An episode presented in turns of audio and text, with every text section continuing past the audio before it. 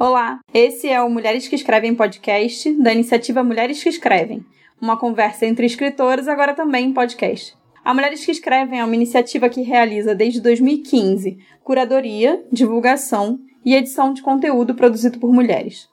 Eu sou Estela Rosa, curadora da Mulheres que Escrevem. A partir de agora, eu vou estar sempre aqui com vocês, fazendo uma pequena introdução aos nossos episódios, para a gente trazer notícias das nossas outras redes, como o nosso Medium ou Instagram, e também novidades sobre as mulheres no meio literário e editorial. É que a gente acredita que é importante falar sobre o que a gente está passando e registrar de alguma maneira esse presente e também as nossas produções.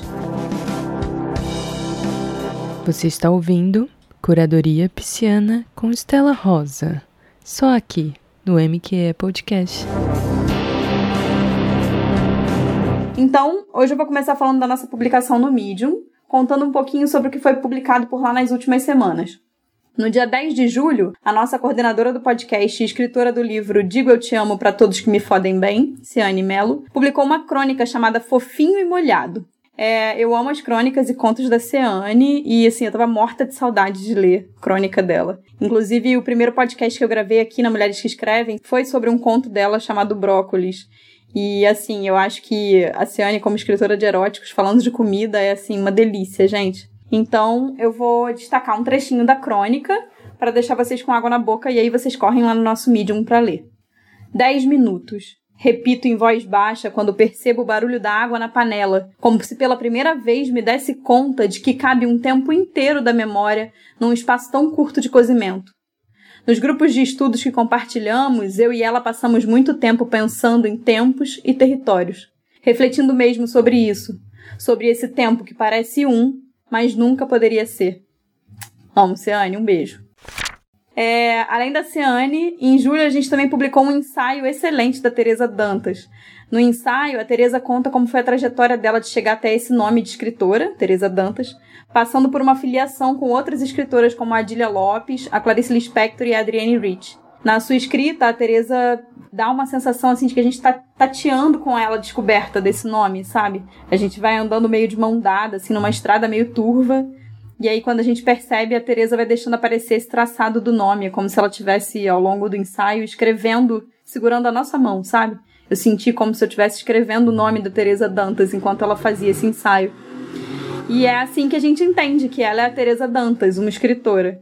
E aí eu selecionei dois pedacinhos do ensaio para que vocês possam ficar empolgados e ir lá ler na íntegra no nosso Medium.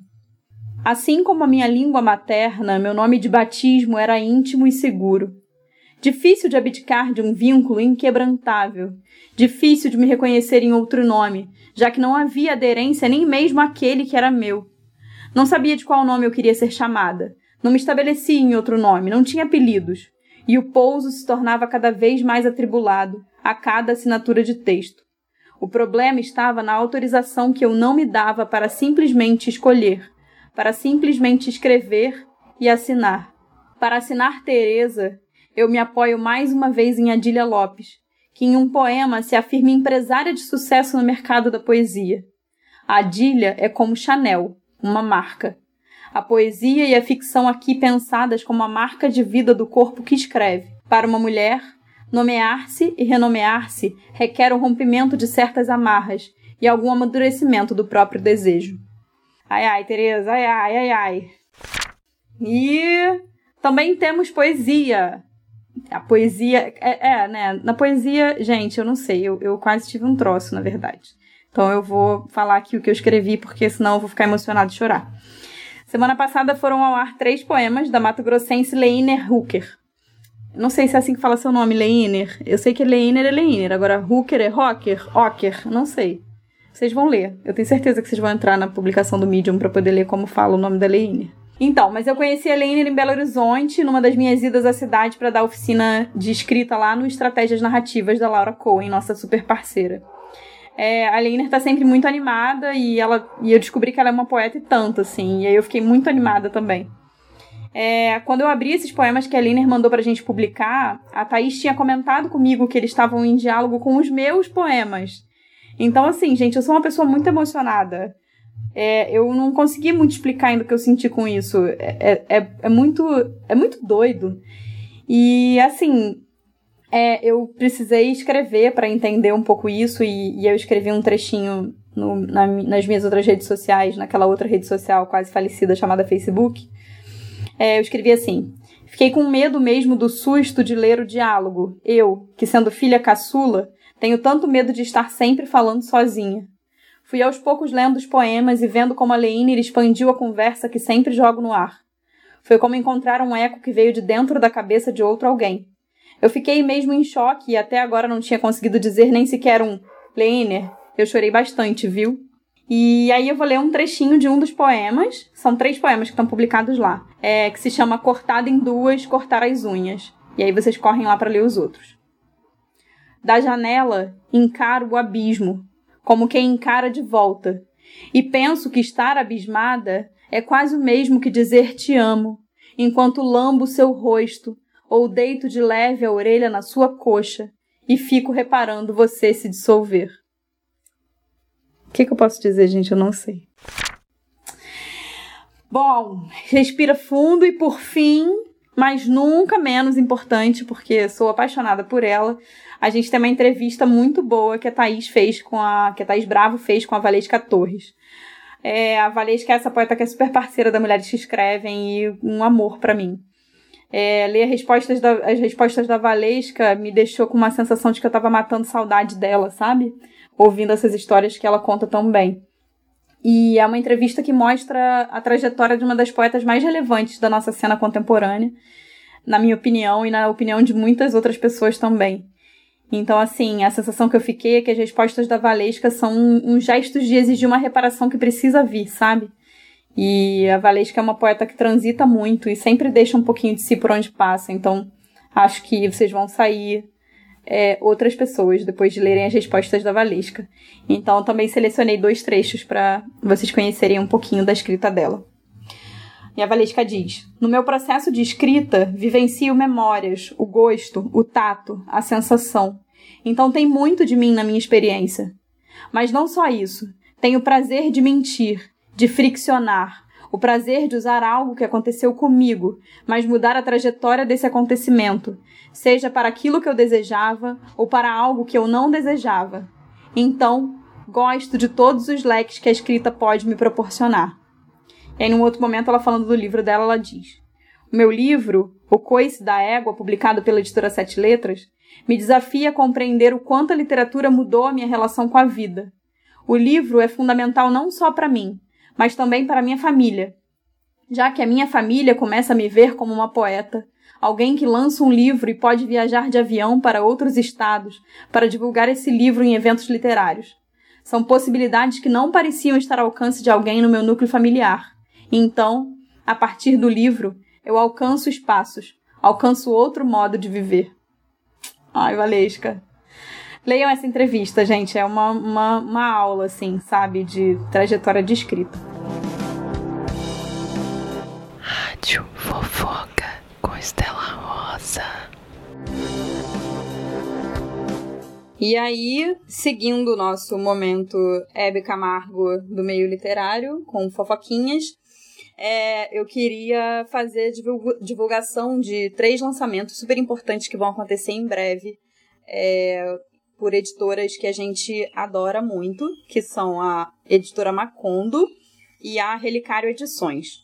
Bom, é, os dois primeiros lançamentos que eu gostaria de falar são da Macondo, que é nossa parceira já tem bastante tempo. A gente fez alguns eventos com a Macondo é, ano passado, inclusive, quando a gente foi à Flip. E foi muito bacana e a gente adora trabalhar com o Otávio. Ele é uma pessoa muito querida. Então é importante para a gente divulgar também, porque são duas poetas é, contemporâneas que estão com uma produção muito boa e que a gente admira muito. Então vamos lá. É, a Macondo publicou poetas que a gente ama e que a gente vive falando por aqui, tipo a Natasha Félix, a Viviane Nogueira e a Carla Jacob.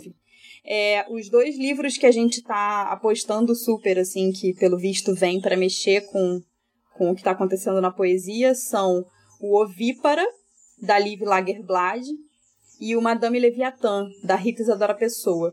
Em breve a gente vai falar mais dos livros é, por aqui pelas nossas redes, porque a gente acredita super que é importante divulgar o trabalho das editoras independentes, porque elas estão fazendo é, o máximo que elas podem durante essa pandemia, né? Então, enfim, é isso. Fiquem de olho aí, porque esses dois livros prometem, e aí depois vocês não venham dizer que vocês não sabiam que tinha livro novo de Liv Lagerblad e Rita Isadora Pessoa, viu? É, aliás, é, sobre as datas exatamente, como as coisas andam um pouco nebulosas, né, durante essa pandemia, é, eu recomendo vocês que procurem a, a, a Macondo é, no Instagram, no Facebook e, e confiram lá as datas e vejam, porque a grande maioria das vezes os livros estão sendo vendidos na pré-venda com um pouquinho de desconto, às vezes com frete grátis. Então, assim, corre lá no Instagram da editora para ver. E o outro lançamento é esse lançamento que é da Relicário Edições. A Relicário Edições é, é uma editora de Belo Horizonte, né, de Minas Gerais, coordenada pela Maíra Nassif. E esse livro que eu fiquei super empolgada vendo que vai ser lançado é um livro chamado Batendo Pasto, da escritora Maria Lúcia Alvim. Ele é o primeiro livro que a Maria Lúcia Alvim escreveu na vida. E ela tá há 40 anos sem publicar nenhum livro é, então, ela está sem inéditos há 40 anos. A Maria Lúcia Alvim é de Araxá, Minas Gerais, e nasceu em 1932. É, a Maíra fez um anúncio nas redes sociais e aí ela falou sobre como, como esse livro chegou, né? Como ele veio à tona depois de, de tanto tempo, sendo o primeiro livro da Maria Lúcia Alvim. Ela há 40 anos sem publicar, então você imagina quantos anos, né? Então, a, Ma, a Maíra contou né, nas redes sociais o seguinte, que a Maria Lúcia Alvim confiou ao poeta Paulo Henriques Brito, algumas décadas, o manu manuscrito do Batendo Pasto, que foi escrito em 1982. E aí a instrução que a Maria Lúcia Alvim deu para o Paulo Henriques foi que ele só fosse publicado depois que ela morresse. Então, assim, é, a gente já, já percebe aí uma, uma vontade dessa autora de não ser publicada. E a gente sempre conversa sobre isso aqui na Mulheres que Escrevem, né?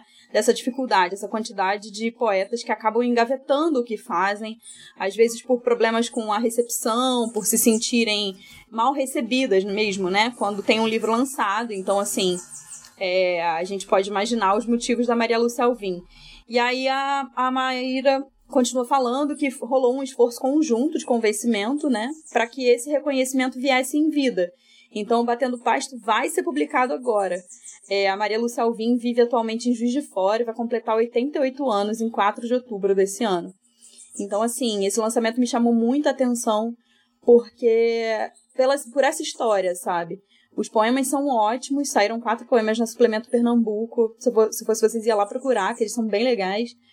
E, assim, é mais uma história de escritoras que não recebem o destaque que elas mereciam, né? O Domenic marca isso, né? O Ricardo Domenic marca isso na apresentação do livro, mas eu queria reforçar aqui a importância da gente fazer o recorte de gênero nessas situações para se questionar mesmo, sabe? Quantas são as escritoras que, mesmo estando inseridas em meios literários, como é o caso da, da Maria Lúcia Alvim, que é irmã de poetas, é, como até essas mulheres que têm um lugar que seria considerado um lugar mais privilegiado, já estar tá dentro de um círculo literário, ainda assim evitam serem publicadas e engavetam o texto, né?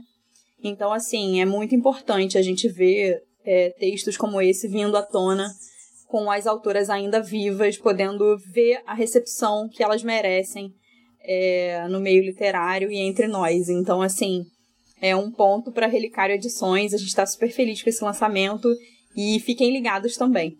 Então é isso, gente. Eu espero que vocês tenham gostado desse giro de notícias. Um beijo.